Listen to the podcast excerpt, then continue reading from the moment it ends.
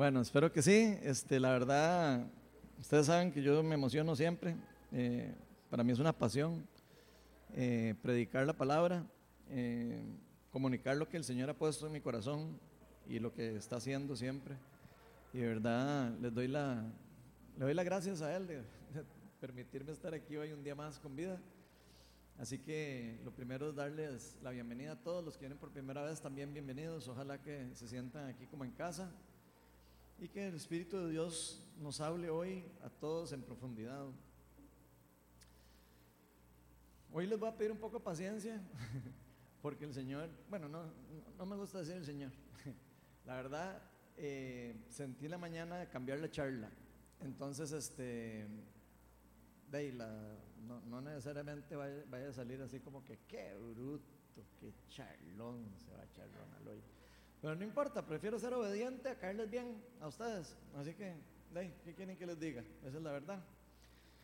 Entonces, este, eso a veces pasa, es poco visto, pero hey, cuando pasa hay que, ser, eh, hay que ser obedientes. Yo prefiero hablar lo que el Señor quiere hablar que lo que yo quería hablar. Creo que puede ser más interesante, ¿verdad? Por mucho. Entonces yo creo que todos tenemos planes, eh, todos tenemos nuestros anhelos, todos tenemos eh, diferentes deseos, todos tenemos diferentes ideas, todos tenemos diferentes habilidades, todos tenemos diferentes visiones de la vida, de cómo, eh, cómo atacar la vida, cómo atacar el día a día, cómo resolver problemas. Eh, eso depende mucho también de nuestras habilidades naturales, depende mucho de si somos ingenieros, si somos, eh, no sé, administradores, etcétera. Y eso no, no, realmente no, no, es malo. Pero sí hay algo que Dios nos enseña a nosotros en la Biblia y en toda todas las cosas que, que nos enseña a través de su palabra. Es que si nosotros nos dejamos llevar por ese tipo de conocimiento o entendimiento, ¿verdad? Podemos decir que normalmente ese tipo de conocimiento está relacionado con las cosas del mundo, con las habilidades naturales de las personas, habilidades físicas, etcétera es muy fácil que caigamos, digamos, en que se nos nuble la visión espiritual. Pues, o sea, si, si, si, nos, si, empezamos a sentirnos como muy galletas en lo que estamos haciendo, probablemente se nos va a apagar un poquito, ¿verdad? Eh, la percepción espiritual de lo que hay alrededor de nosotros o de lo que está ocurriendo. Y yo creo que todos sabemos que no es fácil, ¿verdad? Como separar esos anhelos, ¿verdad? Del corazón de cada uno de nosotros eh, separar esos deseos de lo que realmente Dios tiene en su corazón y a veces cuesta como alinearlos con nuestros deseos, ¿verdad? Entonces yo no sé si a ustedes les ha pasado que en algún momento, por ejemplo, han creído tener la mejor idea, la mejor opción para algo, ¿verdad? Y, o alguna decisión, no sé, particular. Puede ser que usted esté a punto de tomar una decisión importante y después usted se da cuenta de que realmente eso era algo que a usted no le convenía. De repente usted dice, hijo de puchas, casi, casi, casi to tomó la decisión, ¿verdad? O la tomó, ¿verdad? Y después dice, ay, qué tortón, ¿verdad? ¿En qué enredo me metí? ¿verdad? Por estar tomando la decisión apurado o lo que sea. Y yo no sé si ustedes saben lo que acaba de pasar recientemente con el local que hemos estado buscando, ¿verdad? Entonces creo que Creo que la charla va a estar apenas para el dedillo, ¿verdad? Nosotros estuvimos a punto de alquilar un local. Eh, ya se los hemos estado comunicando a ustedes anteriormente en el chat de Telegram, básicamente, principalmente. Y todos sabemos que tenemos como dos años de estar con un déficit, ¿verdad? Un déficit eh, monetario por el COVID. Eso empezó con el COVID. Antes del COVID no teníamos ningún problema monetario. Pero con el COVID, de un año cerrados aquí, no nos podían reunir aquí. Imagínense lo que las finanzas de la iglesia, ¿verdad? Igual que las finanzas de todas las empresas, ¿verdad? Casi todo el mundo está igual. Eh, ya ahora un poquito más de luz en, en, otros lugares, pero bueno, a nosotros nos ha costado un poco, ¿verdad? Entonces, este, gracias a Dios, alguien de la comunidad, hace aproximadamente dos años, yo no sé quién, porque gracias a Dios yo no sé quiénes son los que Dios van aquí, eso es una cosa que a mí me gusta guardar alguien de la comunidad dio un diezmo bastante extraordinario y gracias a eso es que estamos aquí abiertos, para que sepan. Pero eso ya se ha ido acabando, ¿verdad? Entonces, de ¿qué pasó? Llegó un momento donde la junta directiva ya tiene que reunirse, ¿verdad? Y empezar a ver las cosas a nivel numérica, ¿verdad? Y este, de, en, en diciembre pasado hicimos unos números en la junta directiva y nos dimos cuenta que, de que ya se iba a acabar la plata. y si llegábamos a febrero y no cambiaba la situación, de, íbamos a prácticamente se iba a acabar ya la plata, no, no íbamos a poder seguir. Tenemos que hacer algo.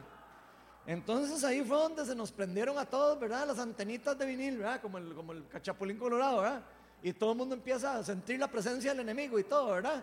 Y todo el mundo ahí sí empieza, ahora sí, a ver qué es lo que va a pasar y qué, ¿verdad? Entonces ahí sí todo el mundo se despabiló, ¿verdad? Pero bueno, este, empezamos a buscar locales como loquitos, ¿verdad? Y todo el mundo corriendo por todo lado, ¿verdad? Porque teníamos dos meses para encontrar un local, ¿verdad?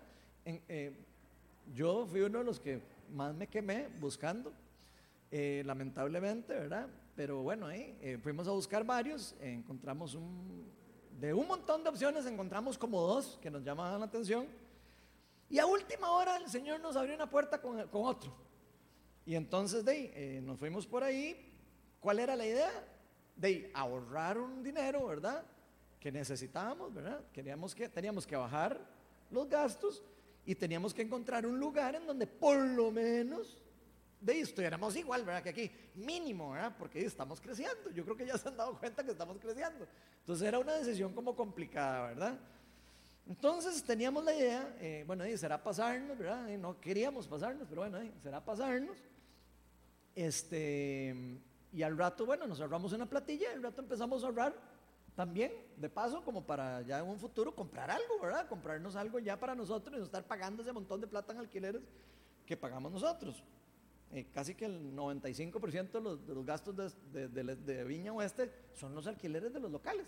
Entonces, de eso, obviamente, de todos empezamos a hacer números con eso, ¿verdad? Pero en casos similares a esto que les estoy hablando, ¿verdad? en donde la intercesión empieza a ser importante. En realidad siempre, pero en estos momentos, cuando uno entra en, circunstancias de riesgo o de tomas de decisiones rápidas, ahí es donde la oración y la intercesión empiezan a volverse demasiado importantes, incluso yo diría esenciales. ¿Por qué esencial? De ahí porque hay una necesidad en este caso mundana, podríamos decir, ¿verdad? De dinero. Así, de ahí, esa es la realidad. Necesitamos dinero, no hay. De ahí, ¿Qué hacemos? De ahí, como loquitos, viendo a ver qué hace uno, ¿verdad? Entonces, eh, y esto empuja a la iglesia a tomar decisiones. Y decisiones que de ahí, con corto tiempo no necesariamente pueden ser las mejores decisiones, ¿verdad? Pero de ahí, se trata con lo mejor posible de hacer las mejores decisiones. ¿Eso va a pasar? ¿Que nos lleve en algún momento el mundo a tomar decisiones apuradas? Sí, va a pasar. Digo, si usted cree que no le va a pasar, está viviendo en otro mundo, porque en este mundo hay que tomar a veces decisiones muy tallado de tiempo y, con decisiones que por supuesto hay que poner en oración. Ahora, la diferencia es qué tanto nosotros involucramos a Dios en ese proceso. Y si se fijan bien, durante todo este tiempo que estuvimos con esta historia local, nosotros los participamos a ustedes. Alguna gente le da pereza escuchar eso y alguna gente cree que uno está pidiendo plata y alguna gente cree que, ay, que qué necio se y todo. Yo sé, no pasa nada. Pero a nosotros nos gusta participarlos a todos para que sepan lo que está pasando, en las buenas y en las malas. Entonces, en el chat de Telegram empezamos a, yo empecé a poner algunos mensajes como diciendo, bueno, eh, vean, la cosa está así, ¿verdad? Y andamos buscando esto, les voy a pedir que por favor oren, o sea, que estemos en oración como comunidad porque esto es una situación de riesgo, no es una situación de jijiji, jajaja, ¿verdad? Entonces todos empezaron a orar, ¿verdad? Pedimos guía del Espíritu Santo. Pedimos que cada uno de nosotros sacáramos un rato y dijéramos, ¿qué, qué, qué es lo que hay que hacer? Incluso le pedimos a la gente que si, que si no era de Dios, que, que, se, que se cayera todo, o sea, que, que, bloqueara lo como uno siempre hace, ¿verdad? Bueno, si no es de Dios, que se caiga, ¿verdad? Y si es de Dios, que se abran las puertas, ¿verdad? Lo que uno siempre ora, ¿verdad? Entonces, bueno, eso fue lo que hicimos, porque siempre creemos que Dios tiene la última palabra en todo. Eso es algo que nosotros reconocemos aquí en la iglesia. Y nosotros siempre queremos ser fieles a su voz, no tanto la voz de, esa, de, esa, eh, de ese ingeniero o de ese administrador o ese, eh, esa habilidad que cada uno de nosotros tenemos y que tampoco podemos decir que no las tenemos, ¿verdad? De, cada uno tiene su, sus cosas naturales. Por eso la charla de hoy la titulé El verdadero poder de la intercesión. Y durante esta charla voy a estarles contando, obviamente, algunos de los detalles que ocurrieron, de cómo pasó y cómo Dios nos protegió. Eso es lo que vamos a estar hablando y realmente de algo que no tenía él en mente de hacer y cómo el poder de la, de la intercesión irrumpió en este lugar en el momento preciso, en la hora precisa, para darnos por lo menos el cuidado del momento. ¿Ok? Pero antes de empezar vamos a invitar al Espíritu Santo para que nos guíe a lo largo de lo que vamos a hablar. Señor, yo te pido para que empoderes mis palabras, Señor. Te pido para que todo lo que vamos a escuchar, todo lo que vamos a, a proclamar de tu palabra, Señor, penetre hasta lo más profundo de nuestro corazón, nuestro alma y nuestro espíritu. Te pido para que me des gracia con, con las personas que están aquí. Te pido para que me llenes con tu Espíritu Santo, que me guíes, que me, que me enseñes a, a, proclamar lo que tú quieres que proclame hoy, Señor, y que podamos aprender el gran poder que tú tienes, Señor. Que podamos no solo entenderlo, sino experimentarlo y podamos aprender de todas las circunstancias por las que pasamos, difíciles o fáciles que sean, que cada día podamos madurar, cada día más nosotros, Señor, en cómo escuchamos tu voz, cómo ponemos las cosas en tus manos y cómo empezamos a veces a soltar un poco el control de tener las cosas en nuestras manos. Te pido para que hoy rompas con poder y, rompas incluso paradigmas que puedan haber en nuestra mente. Todo esto te lo pido en el nombre de Jesús. Amén. Bueno, vamos a estar en el libro de Hechos de los Apóstoles, en el capítulo 13, versículos del 1 al 12. Entonces vamos a, voy a pedirles que me lo proyecten por ahí y vamos a ver un caso de lo que le pasó a Pablo, a Bernabé y a un montón de personas ahí bastante sabias.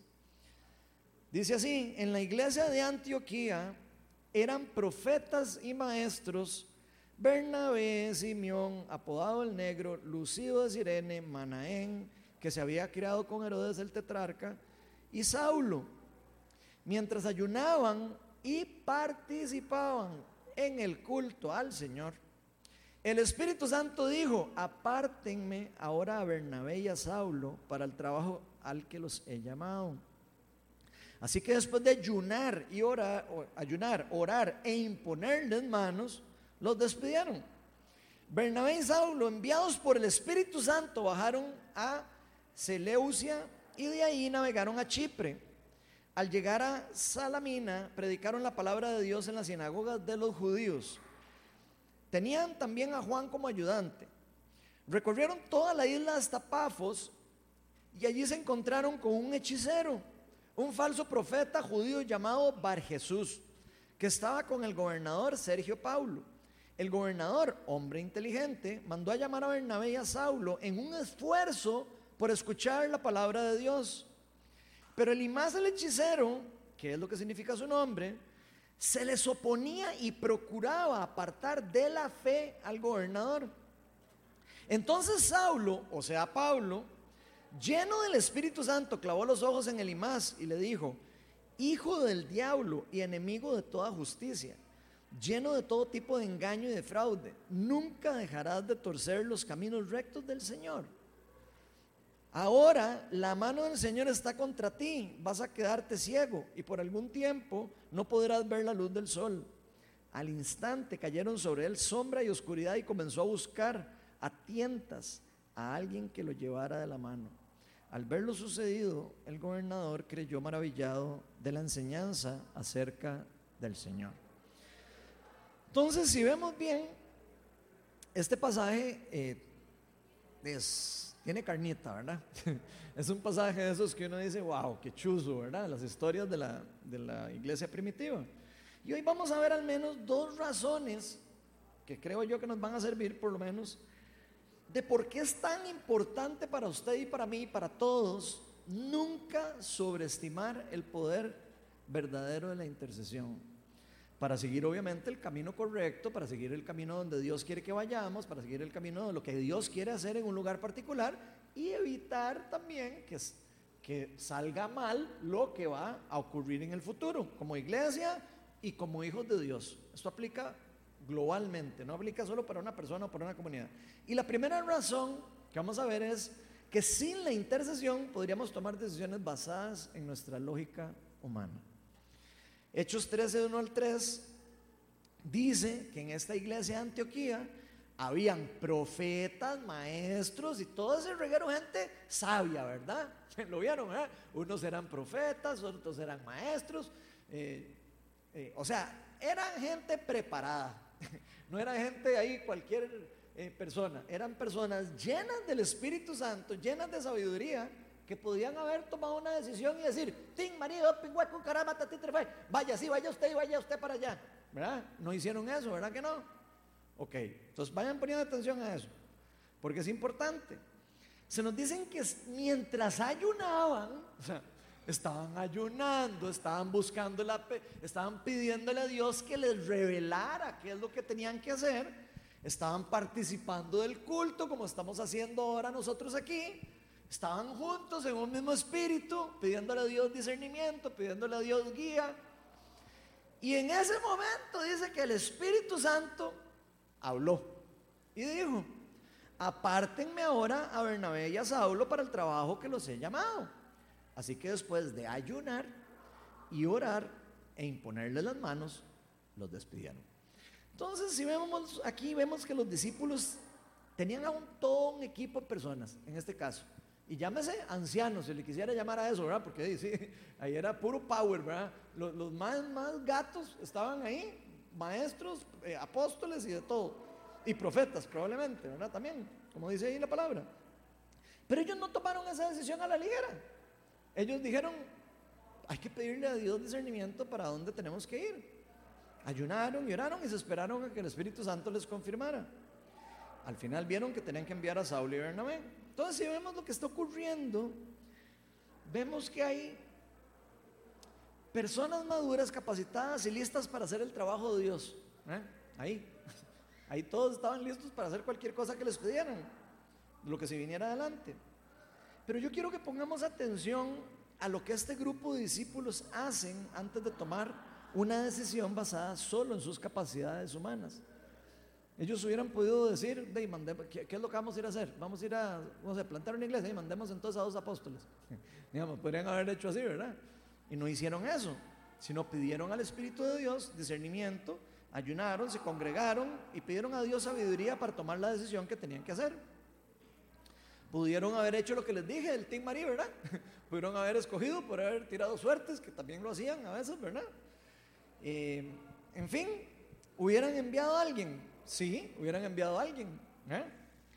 Pero ojo, Dios sabía lo que iba a ocurrir en ese lugar. Dios ya sabe de antemano lo que va a ocurrir. Ellos no necesariamente saben lo que iba a ocurrir. ¿Ok? Ellos esperaron la confirmación del Espíritu Santo para escoger a cuáles personas eran las correctas para enviar para la circunstancia futura que iba a ocurrir ahí. Y aquí creo que hay un secreto para nosotros. Y es como, yo sé que suena demasiado lógico, pero no, no, es tan, tan sencillo. No podemos depender de solo nuestras habilidades si queremos seguir a Dios. Así de sencillo. Si ustedes y yo queremos seguir a Dios, queremos ser obedientes, queremos seguir yo llamado, queremos seguir plantando las cosas del reino de Dios, no vamos a poder actuar solo en nuestras fuerzas y en nuestras habilidades. Vamos a requerir de la guía, del empoderamiento, del discernimiento y de todo lo que el Espíritu Santo pueda darnos para caminar hacia adelante. Aunque todos creamos que la mejor idea la tenemos, y créanme que cuando hay poco tiempo para tomar una decisión, a todo mundo se le ocurren buenas ideas, ¿verdad? Digo, todo el mundo empieza que la carpa, que el alquiler, que aquí, que allá, y empiezan a salir miles de ideas, ¿verdad? La pregunta es, de todo ese montón de ideas, ¿qué es lo que Dios está diciendo? ¿Ok? Y ahí es donde quiero que pongamos un poco la atención. Para eso mismo, Dios nos dejó al Espíritu Santo. Dios nos dijo, les voy a dejar un consolador para que los guíe, para que los lleve, etcétera, etcétera. Y los va, incluso les va a decir qué decir en algunos momentos. Cuando ustedes no tengan que decir, Él les va a decir qué hacer y qué decir. ¿Ok? Vean lo que dice Juan 16, 13. Esto es Jesús. Pero cuando venga el Espíritu de la verdad, Él los guiará a toda la verdad, porque no hablará por su propia cuenta, que es lo que nos encanta a nosotros, ¿eh? sino que dirá solo lo que oiga y les anunciará las cosas por venir. Esto es Jesucristo hablándole a los discípulos y diciéndoles, cuando venga el Espíritu Santo, esa va a ser la función del Espíritu Santo para con ustedes. Como nos dice Juan, el Espíritu Santo es quien nos va a guiar a toda verdad.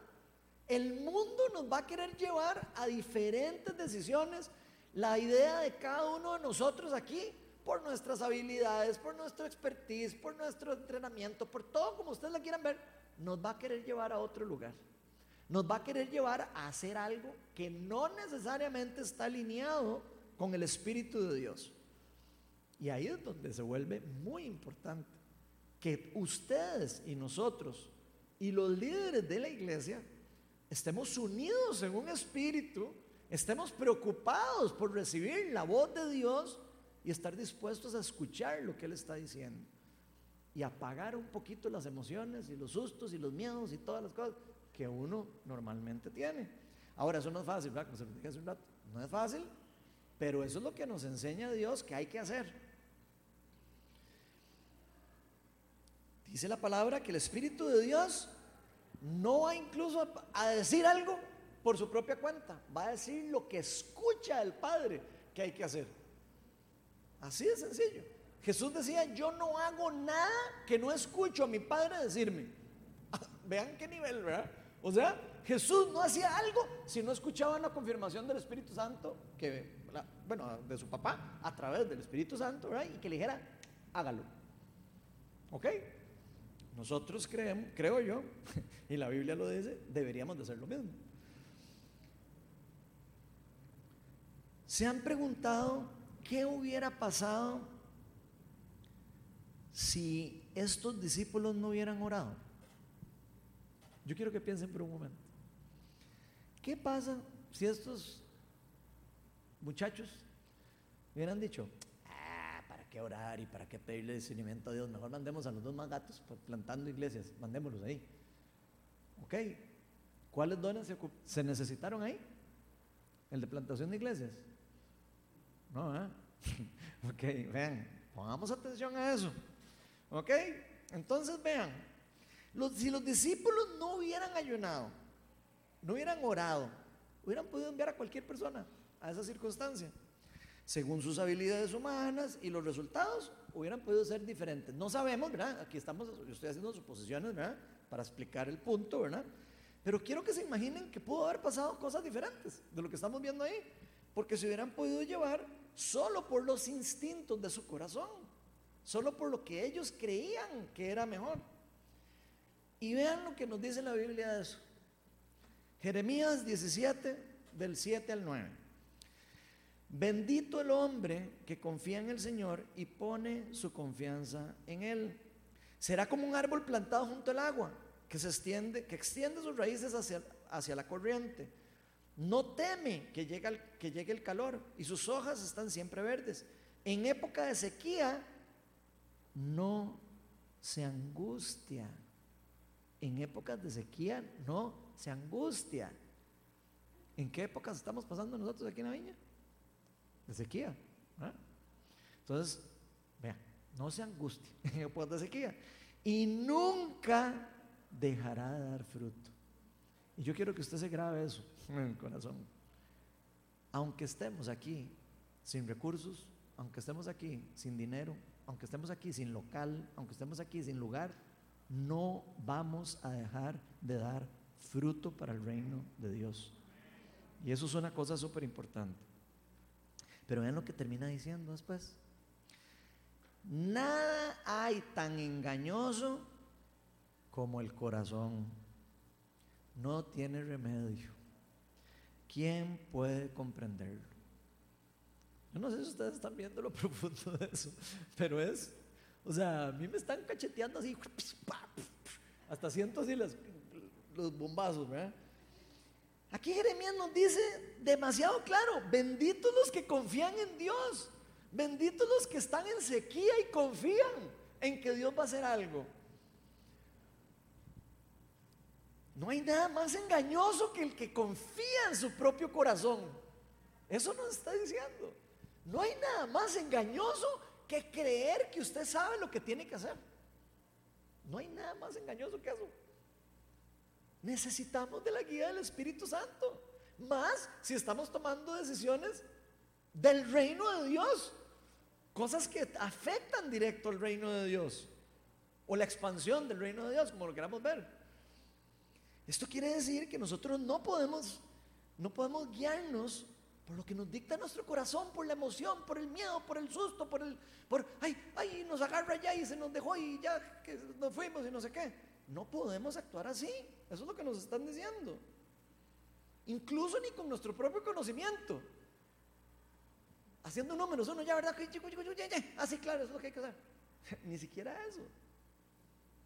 Porque podríamos estar yendo a una dirección diferente a la que Dios tiene para nosotros.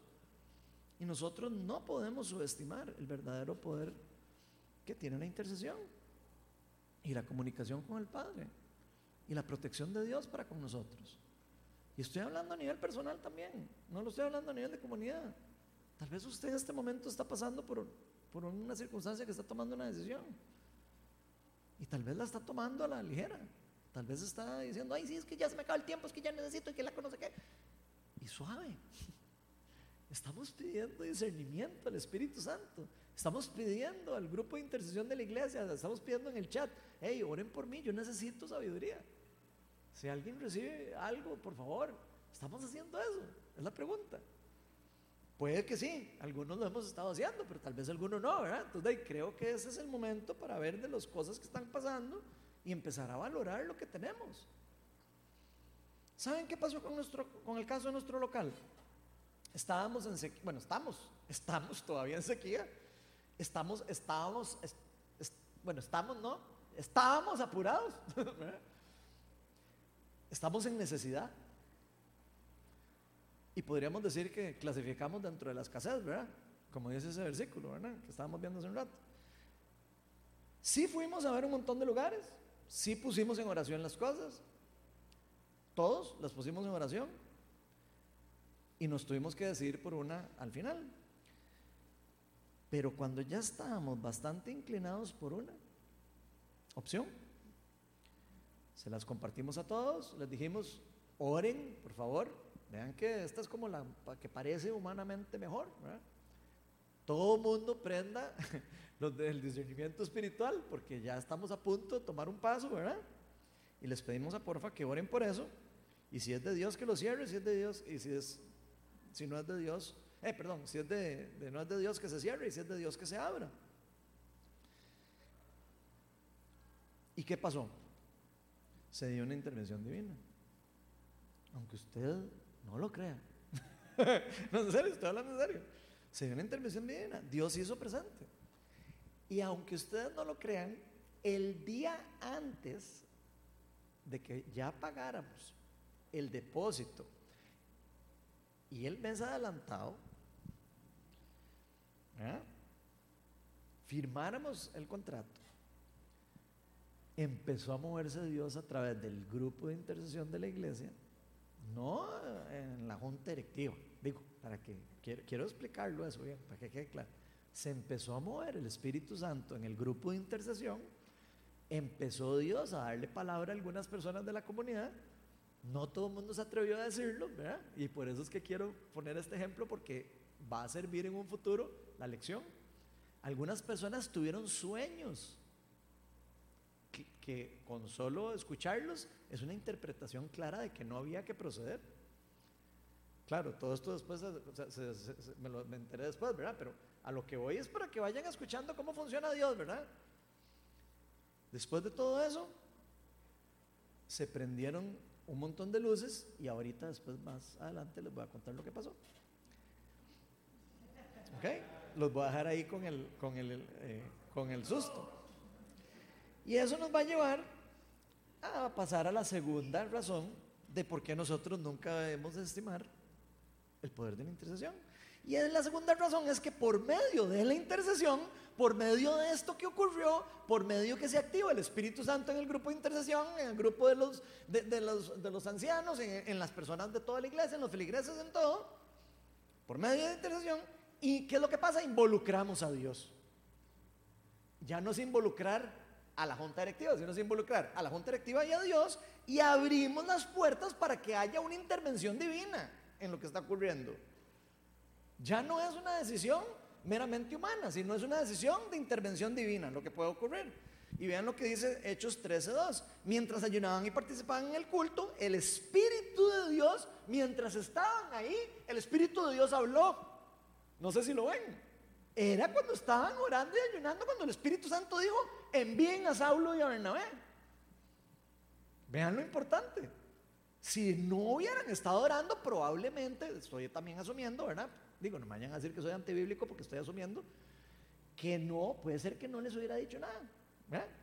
Pero aquí vemos que mientras estaban buscando, mientras estaban pidiendo el discernimiento, Dios habló y les dijo, manden a este y a este. Fue exactamente lo mismo que ocurrió ahora. Claro, ocurrió un poco diferente. Ahora después lo van a ver. Entonces vean que la solución a lo que tenían que hacer, finalmente los discípulos salió de esa celebración, de ese ayuno, de esa intercesión, de esa unión entre ellos y de ese respeto de, la, de qué es lo que Dios quiere y no qué es lo que nosotros podemos hacer como humanos. Eso les dio a los discípulos la seguridad de quiénes eran las personas que tenían que mandar y qué era lo que tenían que hacer. Yo estoy seguro que ellos ni se preocuparon. Ah, bueno, eh, vamos a mandar a Pablo y a Bernabé, ya el Espíritu Santo habló. Y estoy seguro que ya sabían lo que iba a ser algo bueno, definitivamente, lo que iba a pasar, ¿verdad? Esto quiere decir que cuando nos apartamos del mundo, cuando nos apartamos de toda la bulla que hay alrededor de nosotros, para escuchar a Dios Él responde normalmente. Él responde abriendo, cerrando puertas para nuestro bien nos dice por dónde, nos dice que no, cierra algo, algo, algo nos dice, de manera de que se pueda seguir el plan que Él tiene en la forma que Él quiere. ¿Y saben qué pasó con el caso de nuestro local? Ahora sí. El día antes de firmar y de pagar el depósito, como les dije, el equipo de intercesión se reunió. Eh, empezaron a orar fuertemente por eso. Yo por mi parte me empecé a leer el contrato como buen presidente de la Junta Directiva, ¿verdad? Eh, responsable. Y como buen ingeniero empecé a revisar todos los puntos que venían ahí. Este, de ahí vi algunas cosas que me parecían un poco raras, digamos. Parecía un poco como, como, así, uy, qué feo suena eso, ¿verdad? Entonces, de eh, tuviera o no razón yo, de puse comentarios como, esto me parece que no. O sea, esto me parece que tal vez si pasara esto, de mejor nos indemnizan, ¿verdad? O sea, por ejemplo, había una cláusula para que entiendan. Decía, eh, el contrato se firma por un tiempo, ¿verdad? Y uno de las cláusulas decía, si, si, la, si, el, si la persona necesita eh, agarrar el local para, para hacerlo más grande, para construir otra cosa, eh, pues, en un mes tiene que salir. Y yo, pero, pues, pero, ¿por qué? Para eso está el contrato. Para, eso uno firma un contrato. Si usted firma un contrato por tres años, usted no va a construir nada en tres años, ¿verdad? Eso es como obvio, ¿verdad? Ah, bueno, pero ahí venía en el contrato eso. Y, otro montón de cosillas así que, parecían inofensivas, pero que yo puse, no, si eso es así, que nos indemnicen entonces. Y viera cómo reaccionó el Señor. Como si hubiera sido, o sea, como si hubiera sido, no sé. Eh, o sea, reaccionó muy feo, muy fuerte. Eh, y, no era una persona mala ni nada. De hecho, considero que es una persona buena, pero no sé, como que algo, como que reaccionó a eso, como cuando uno de repente le tocan algo y, ¡puff! y explota uno, que a todos nos pasa, ¿verdad? Digo, no estoy jugando de, de, que, de que solo a él se le pasa eso. A todos nos pasa eso, que nos tocan un hilito ahí y pega uno un brinco, ¿ah? Pero esos brinquitos que uno pega, a veces enseña qué es lo que uno está sintiendo y qué es lo que uno piensa y otro montón de cosas, ¿verdad? Entonces, este, de un momento a otro, este señor se enoja un poquito, ¿verdad? Bueno, un poquito no, me dijo, no, no, ya no quiero negociar más con ustedes, eso me parece totalmente eh, nada que ver, eso, eso. Y que era una barbaridad y que ya no quería negociar más. ¿Y qué hice yo? Y yo, bueno, de ahí. Quiere decir que entonces ahí. Si fuera ahí, él me hubiera dicho, no, mira, eh, la cláusula tal, eh, yo la puse ahí por tal cosa. Y yo le hubiera dicho, bueno, pero es que a mí no, yo no quiero irme ahí antes de tantos tiempos, entonces negociamos. O sea, eso hubiera sido lo normal. Pero algo levantó una bandera. Eh, ¿Saben qué me dijeron las personas del equipo de intercesión que estuvieron orando particularmente para que si eso era, no dejara pasar nada? Una persona tuvo un sueño un día antes de que había, yo sé que les va a parecer a ustedes como Harry Potter esto, pero se los digo que así habla Dios y es la realidad. Yo sé, algunos van a decir, ah, ya se puso Ronald hablando ahí. Así habla Dios a veces, lo quiera usted creer o no. Bueno, se los voy a contar, pero no se ríen. Se paró un viejo así con una capa negra, ¿verdad? Yo diría que como Darth Vader, así, para poner un poco más así, antes de que le pusieran el casco y todo. Y dice que ella lo que veía era que ella estaba corriendo hacia la iglesia. No, ella no vio cuál era la iglesia, pero estaba corriendo hacia la iglesia. Y dice que este personaje negro, así feo y horrible, dice que se sentía horrible, le estaba tirando cuervos negros. Y se los tiraba y se los tiraba y se los tiraba y se los tiraba. Y los cuervos, dice que ella, los cuervos veía donde venían así con un pico gigante y el pico se doblaba así y no podía hacerle no, no les podía hacer daño. Y no entendía, ya, eso fue lo que ella vio. Y ya, ok. Ahora, claro, no después de todo esto uno empieza a decir ahí, sí, claro, estaban tratando ahí de, destruir ahí la obra de Dios o lo que sea. Usted puede interpretarlo como usted quiera. lo importante es que vean cómo empezaron, Dios empezó a hablar y a mover los dones espirituales de varias personas que en este caso sería como, yo podría decir que eso podría ser como profecía o algo similar, ¿verdad? Porque son sueños, palabras de conocimiento, yo no sé, ya saben que eso es un poco medio enredado. Pero lo importante es que no le podían hacer daño a ella, ella no entendió el sueño. Después, hablando con otras personas, nos dimos cuenta que había algunas cosas que no se veían bien. Ya, ya, analizándolo sin, sin tanta prisa. Por ejemplo, de yo agarré, ¿verdad? Digo yo, bueno, yo voy a revisar a ver si están los impuestos al día. ¿eh? Cosas así tan ridículas. Digo yo, bueno, voy a meter a ver si está la sociedad al día. Me, meto a ver y no me deja sacar la personería jurídica. Y entonces yo, bueno, eh, entonces está bien. Y, él quería que firmáramos el día siguiente, estaba bien, pero porque nosotros necesitábamos entrar y él tenía que sacar un montón de cosas. Entonces no era nada malo, digamos, no era nada raro. Pero eh, sí, me, sí me dijo como, bueno, es que necesito firmar mañana porque si no, no me da tiempo para entregarle a usted el primero de abril. Y ya yo empezaba a sentir la presión así un toque raro, ¿verdad? así como, uy, qué estrés, ¿verdad? Y entonces le digo yo, bueno, está bien, pero yo no puedo firmar eso hasta que usted me enseñe, bueno, primero que pague el, impuesto de, de, personas jurídicas, ¿verdad? Para poder sacar la personería, para ver si usted es el apoderado. ¿verdad? Lo primero. Lo segundo, me gustaría ver cómo está el impuesto municipal del lugar a ver si está pagado. Y si no está pagado el impuesto jurídico, puede ser, que puede ser que el impuesto municipal no esté pagado. ¿verdad? Le puse como tres cosas así, pero muy normales. Y yo le puse, bueno, mientras pague eso usted, yo, yo, voy a ir sacando, ah, y no sin el uso de suelos, ¿verdad? Y no, me no vamos a pagarle eso si no sabemos si podemos hacer una iglesia ahí, ¿verdad? Entonces, para sacar el uso de suelos, adivinen qué se necesita, la personería jurídica. Entonces no podía hacer, no podía sacarlo. Entonces yo le dije, bueno, ah, mándeme eso y, mientras, y apenas tenga lo de la persona jurídica, que es lo más fácil, ¿verdad? Lo de pagar el impuesto de persona jurídica, yo me muevo y soco con el, lo, del, suelo, sus suelos, y en, unos 10 días vamos a tener eso. Y ese mismo día se puso furioso. Entonces nunca supe por qué se puso furioso, ¿verdad? No sé si se puso furioso porque no había pagado los impuestos, no sé si se puso furioso porque no sé por qué se puso furioso, pero se puso furioso. Y al final de cuentas, creo que Dios eh, porque cerró la puerta completa, me puso, ya no quiero hablar más con usted.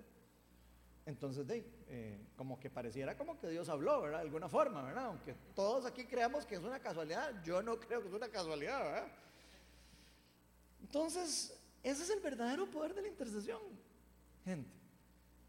Dios, el Dios que nosotros estamos siguiendo es un Dios que nos cuida, es un Dios que está pendiente de lo que estamos haciendo, es un Dios que sabe que estamos en sequía, es un Dios que sabe que estamos con problemas, es un Dios que sabe el potencial que hay aquí para producir el reino de Dios, Él sabe lo que está haciendo aquí. A veces lo que no sabemos somos nosotros, creo yo, de verdad, estoy hablando en serio, estoy hablándoles con mi corazón, de verdad, así abiertamente. Si vemos bien, ya Dios sabe cuando algo malo va a pasar. Probablemente desde el inicio él dice, Ay, ya está, aquí van estos más. No sé yo, ¿verdad? pero probablemente, ¿verdad? Porque ya él sabe todo lo que va a pasar. Tal vez no todos lo, pusimos, no, no todos lo pudimos percibir y, eso, y eso quiero que pongan atención también. No todos pudimos percibir eso. Si no sería muy fácil, ¿verdad? Ah, de que le toqué la mano yo sentí el espíritu de maldad. Y entonces, entonces no, ya no. Pero eso no, no siempre pasa así. A, a, veces puede ser que alguien haga eso. Bueno, de hecho, otra persona en la iglesia me dijo que oró por esa persona, inmediatamente sintió totalmente negativo. Pero me lo dijo después de que ya se había ya les estoy contando que ya no lo íbamos a alquilar. Entonces, ahí es donde yo quiero que ustedes vayan viendo. Con solo haber hablado de uno y haber confiado más en lo que Dios estaba hablando, hubiera sido más fácil discernir antes de tiempo lo que teníamos que hacer y lo que no teníamos que hacer. Y eso no es nada malo, porque así es como se aprende. Ustedes saben lo que yo pienso con eso. ¿Cómo se aprende? Equivocándose. ¿Cómo se aprenden los dones espirituales? Equivocándose, escuchándoles y creyendo que no era de Dios y después decir, mira, si era de Dios.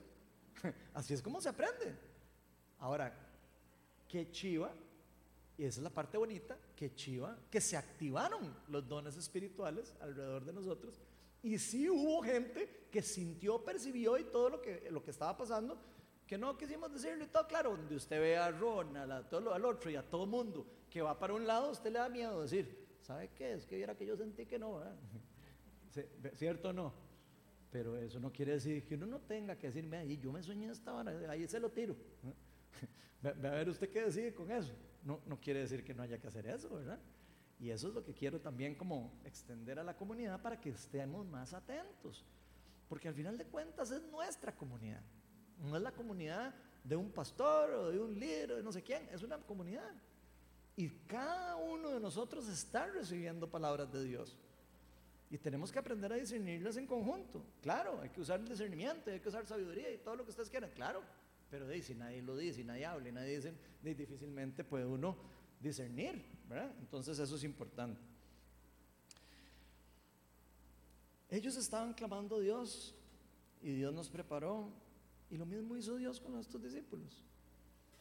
Hechos 13, del 4 al 5 dice, Bernabé y Saulo, enviados por el Espíritu Santo, bajaron a Seulicia y ahí navegaron ahí a todos lados, ¿verdad? Para no cansarlos con el cuento, recorrieron toda la isla de Pafos, ¿verdad? Y se encontraron aquí ahora sí, se encontraron con lo que se iban a encontrar desde el inicio que iban a salir, con un hechicero. Un falso profeta que se llamaba Jesús, que estaba con el gobernador Sergio Pablo. ¿Cuál era el plan de Dios para ese lugar? Que Sergio Pablo escuchara el Evangelio, definitivamente, ¿verdad? ¿Y qué hubiera pasado si los que hubieran estado ahí no hubieran tenido el discernimiento o lo que recibió el, eh, palabra de poder, de conocimiento, como ustedes quieran poner, si no hubiera sido Pablo que le dice, suave, aquí está usted haciendo esto, no se hubiera dado el resultado que se vio de expansión del reino de Dios en ese lugar. Dice aquí, pero Elías el hechicero, que es lo que significa el nombre, se les oponía y procuraba apartar de la fe al gobernador. Ahí se ven los planes del enemigo. el enemigo siempre va a querer que una iglesia no prospere, que uno no prospere, porque si uno prospera, la iglesia prospera, Es una cadena. Si yo prospero, yo puedo diezmar. Si yo no prospero, no puedo diezmar, o, o diezmo menos. Eh, si nosotros estamos en escasez, ¿eh? todo el mundo está en escasez, no podemos compartir con las personas con lo que tenemos, porque tenemos menos, ¿verdad? Siempre se puede compartir, siempre, pero menos, ¿verdad? Entonces, ¿qué es lo que hace el enemigo? De ahí empieza a tirar darditos a, todo, a todo lo que necesita dañar para que después el daño sea parar el movimiento del reino de Dios. Así funciona el reino de las tinieblas. Y ven que en este caso, el reino de las tinieblas quería parar el avance del reino, no quería que este gobernador conociera la palabra, no conociera a Jesús, no le entregara su vida probablemente, porque quién sabe cuántas personas después iban a conocer, porque este gobernador seguro iba a decir, ah, bueno, aquí ahora vamos a ser cristianos, como pasó con, con los primeros líderes de la iglesia en Roma. Dios tocó a alguien y de repente, eh, bueno, ahora aquí la religión es la católica romana. Eso es lo que pasa cuando Dios toca a, alguien, ¿verdad? Y, el poder de decisión de una persona puede cambiar toda una cultura después. Eh, no sabemos aquí porque no estamos, o sea, no sabemos el contexto de esto, ¿verdad? Pero es muy probable que este señor iba a influir un área grande, importante, y por eso el reino de las tinieblas tenía hasta un hechicero ahí, ¿verdad? Confundiendo y parando y necesitando no habilidad humana. Vean que no se necesitaba una habilidad humana para llegar y solo decir, ay, mira que existe Jesucristo. No, se necesitaba proclamación y se necesitaba poder del Espíritu Santo para poder irromper en ese lugar en ese preciso momento. No se necesitaba solo una persona que fuera, se necesitaba una persona que tuviera el empoderamiento particular para poder enfrentarse en ese momento particular con esa circunstancia particular. Entonces vean cómo funciona esto.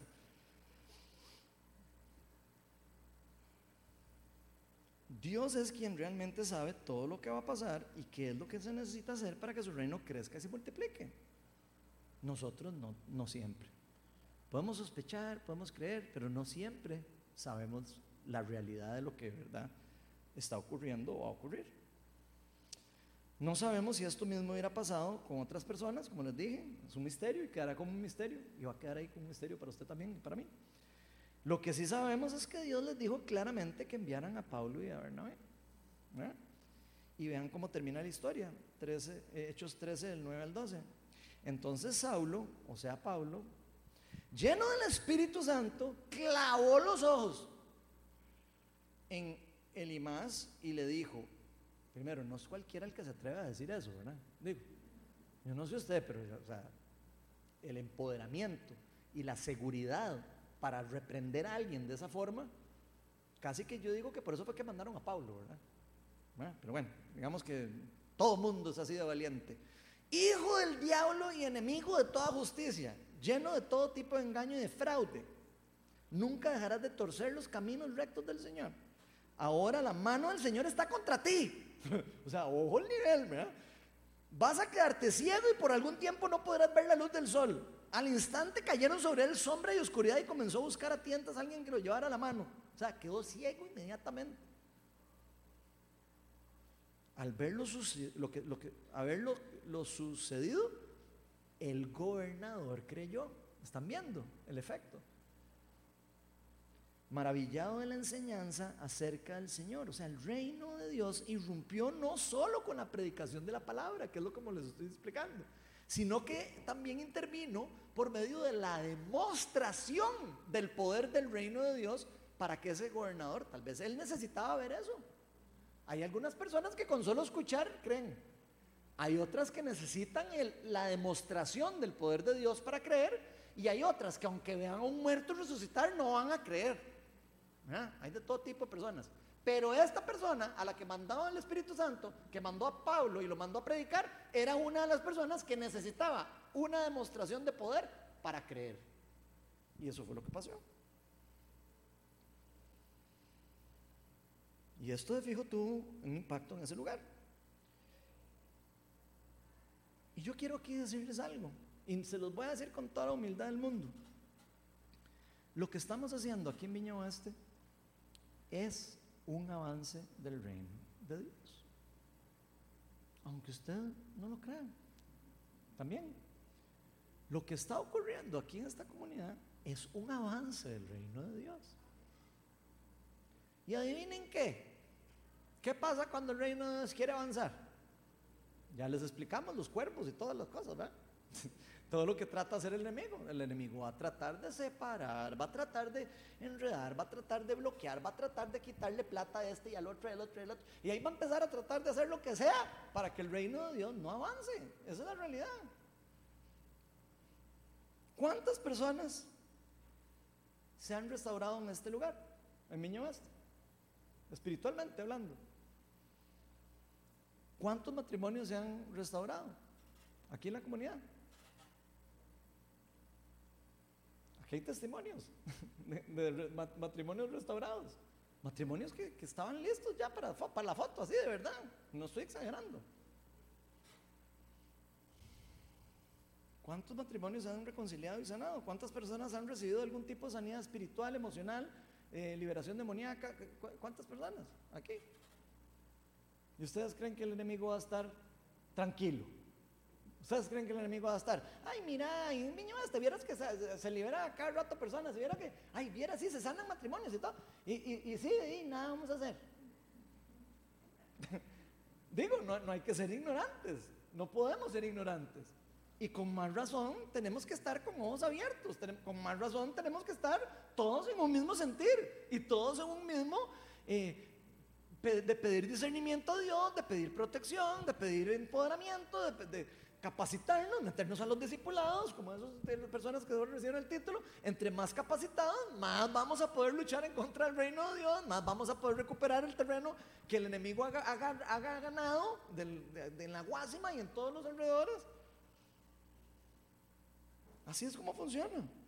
Eso es parte de lo que Dios nos mandó a hacer. No solo nos mandó a Jesucristo, sino nos mandó a usted y a mí. Nos mandó a todos. Y si quiero decirles una cosa, lo que estamos viviendo aquí en Viña Oeste apenas es el inicio de lo que vamos a vivir. Y de verdad se los digo, de verdad se los estoy diciendo con humildad.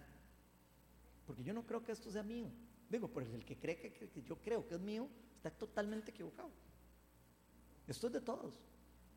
Y cada uno de ustedes está haciendo algo para romper el reino de las tinieblas en diferentes formas, de diferentes, sí, algunos predican, otros hacen esto, otros ayudan, de diferentes formas esto se está haciendo en equipo. Y para los que están tristes, esto que estamos viviendo, va, vamos a pasarlo. Esto que estamos viviendo lo vamos a pasar. ya, lo, ya lo van a ver. Va a llegar un momento donde después vamos a ver para atrás y vamos a decir, ¿se acuerdan cuando estamos en, escasez? ¿Se acuerdan cuando estábamos así a punto de cerrar la iglesia? Pucha, ¿cómo vimos la mano de Dios? ¿Cómo vimos? Y acuérdense cuando íbamos al alquilar y lo que pasó y los cuervos y todo. Vean lo que vamos a después poder hablar, ¿verdad? Digo, para que de verdad veamos lo que está ocurriendo.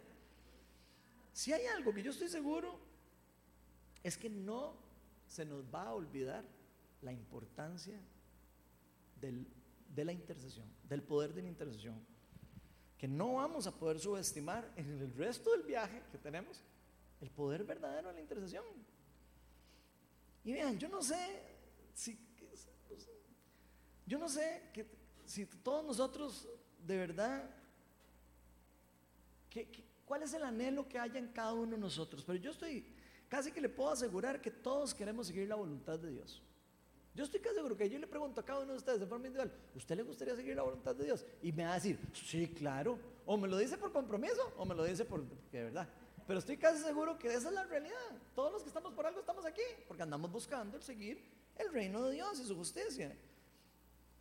Estoy seguro que todos los que estamos aquí queremos buscar mejores decisiones, queremos tomar buenas decisiones de vida, queremos pedir discernimiento, no queremos tomar decisiones a la carrera y no solo con la iglesia, sino con la vida de nosotros, con nuestros trabajos, con nuestros hijos, con nuestra familia, con el trabajo, con todas las cosas alrededor de nosotros, como individuos. Pero hay algo que Dios nos ha querido enseñar con todo esto y yo creo que tenemos que aprenderlo. Y por eso es importante, creo yo, incluso haber cambiado la charla que traía hoy para ustedes. Porque necesitamos estar unidos en oración, gente. Tenemos que estar unidos en oración. Necesitamos fortalecer el equipo de intercesión que tenemos. Ya empezó, gloria a Dios. Y gloria a Dios por los valientes que empezaron. Pero eso hay que fortalecerlo. Tenemos que aprender a ser más dependientes de Dios y no solo de nosotros. Y, y sí, es que yo tengo mucha plata, entonces yo puedo hacer esto. Y, no, no, no, no, no. O sea, no. Tenemos que aprender a depender de Dios. ¿Qué es lo que Dios puso en mí? ¿Qué es lo que Dios me dio a mí como don? Natural, sobrenatural. ¿Qué es lo que me está dando para yo poder poner y aportar en el reino? Yo sé que aquí en la comunidad tenemos cualquier cantidad de personas que tienen demasiados dones naturales. Tenemos arquitectos, ingenieros, administradores, veterinarios, eh, financieros, profesionales, muchos, eh, con muchas eh, capacidades en diferentes áreas que necesitemos asistencia técnica. Yo seguro que aquí decimos, necesitamos, y sale alguien mínimo que, tiene una, un expertise en eso, se los, se los, garantizo. Y eso que somos una iglesia pequeña, ¿eh? digo.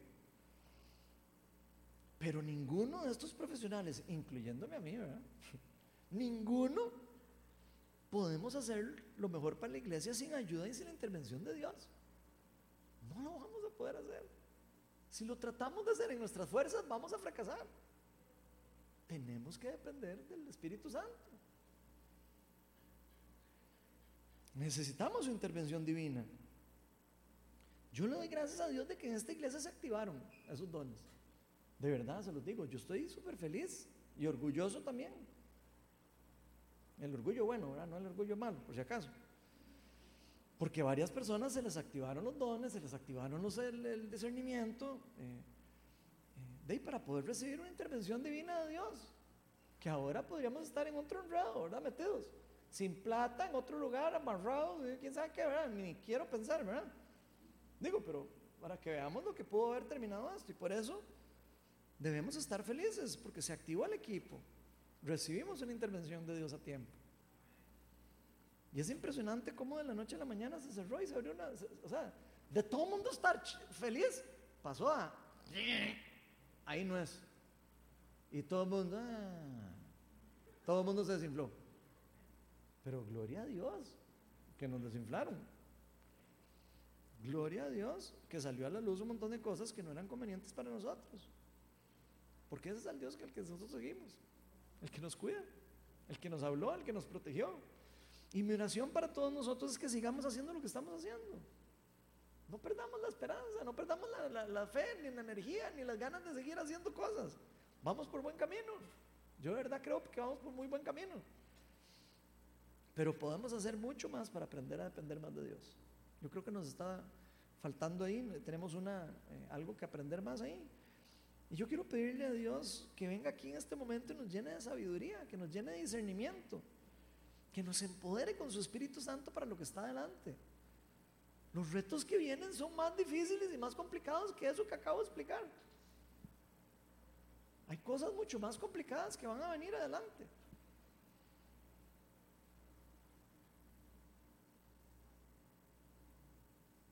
Nuestro Dios es el dueño de todo esto. Todo esto es de Dios. Esto no es de nosotros, esto es de Dios. Él es el Dios. Él es el que sabe. Y hoy quiero aprovechar para darle gracias a Dios por habernos recordado una vez más lo importante que es para todos nosotros entender, creer y nunca subestimar el verdadero poder de la intercesión. Vamos a ponernos todos de pie.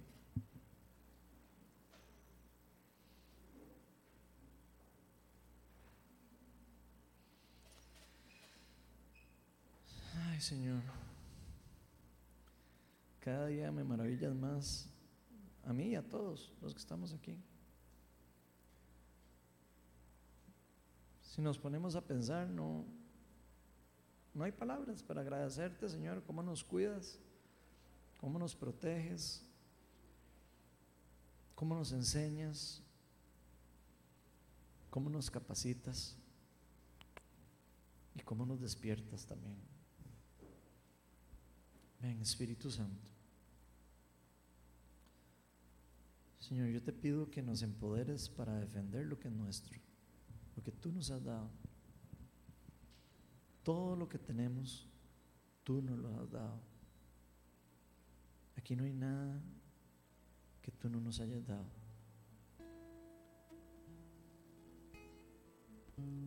Señor, tu palabra dice que el enemigo viene a matar, a robar y a destruir lo que tú nos das. Y sabemos que eso es lo que estamos viviendo ahora. Sabemos que estamos siendo atacados. Sabemos que nos, nos quieren destruir. Sabemos que nos quieren quitar lo que tú nos has dado, robar las cosas que nos has dado. Que nos quieren destruir por completo. Que quieren parar y detener lo que tú estás haciendo aquí. Señor, pero yo te pido para que levantes en este lugar guerreros de luz, que nos empoderes con tu Espíritu Santo, Señor. Señor, yo te pido para que quites el temor, para que quites la inseguridad y para que nos des fe. Nosotros no podemos hacer esto sin ti, Señor.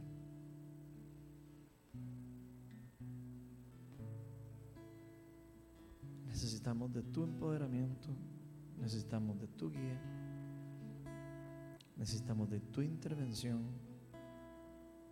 Señor. Y hoy como comunidad nos inclinamos delante de ti, Señor. Y te pedimos para que intervengas una vez más. Abre nuestros ojos espirituales, Señor, nuestros sentidos espirituales.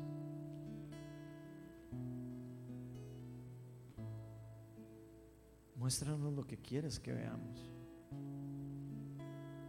Te pido que pongas visiones en las personas, en nosotros, para que podamos soñar de ver lo que tú quieres hacer aquí.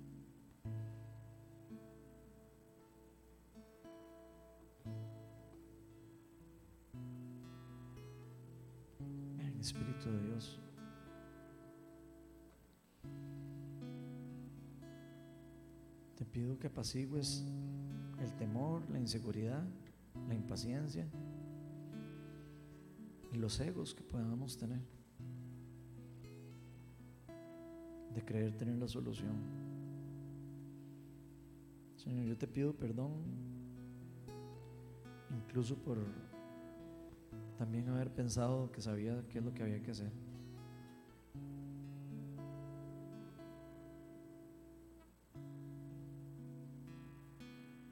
Pido para que nos recuerdes a, a buscarte en lo más profundo siempre.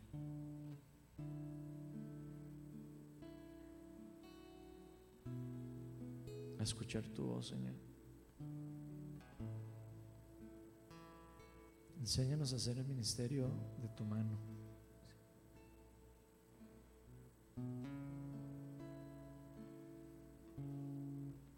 Despiértanos a cada uno de los que estamos aquí, Señor. Empodéranos y restauranos.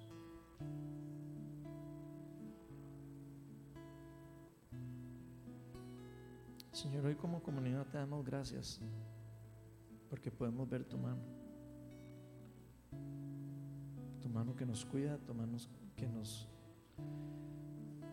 que nos guía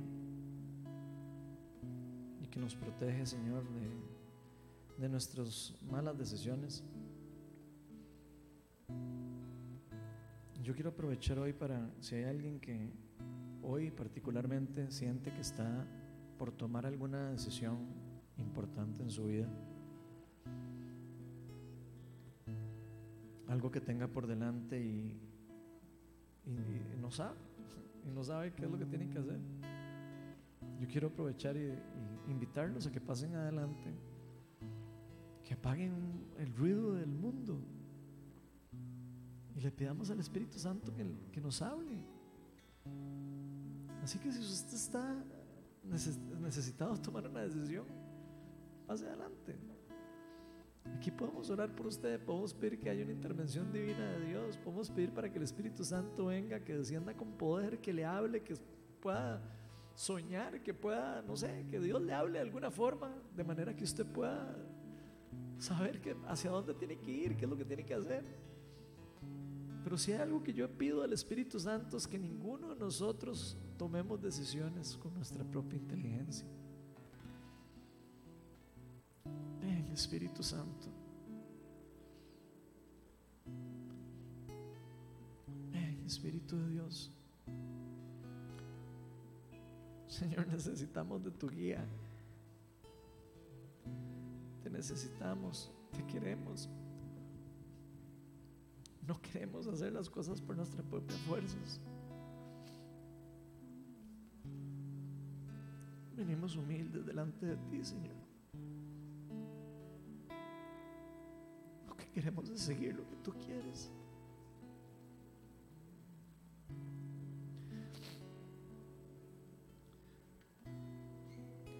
Ven, Espíritu de Dios. Derrama tu sabiduría en este lugar. Ti, Señor, cámbiame.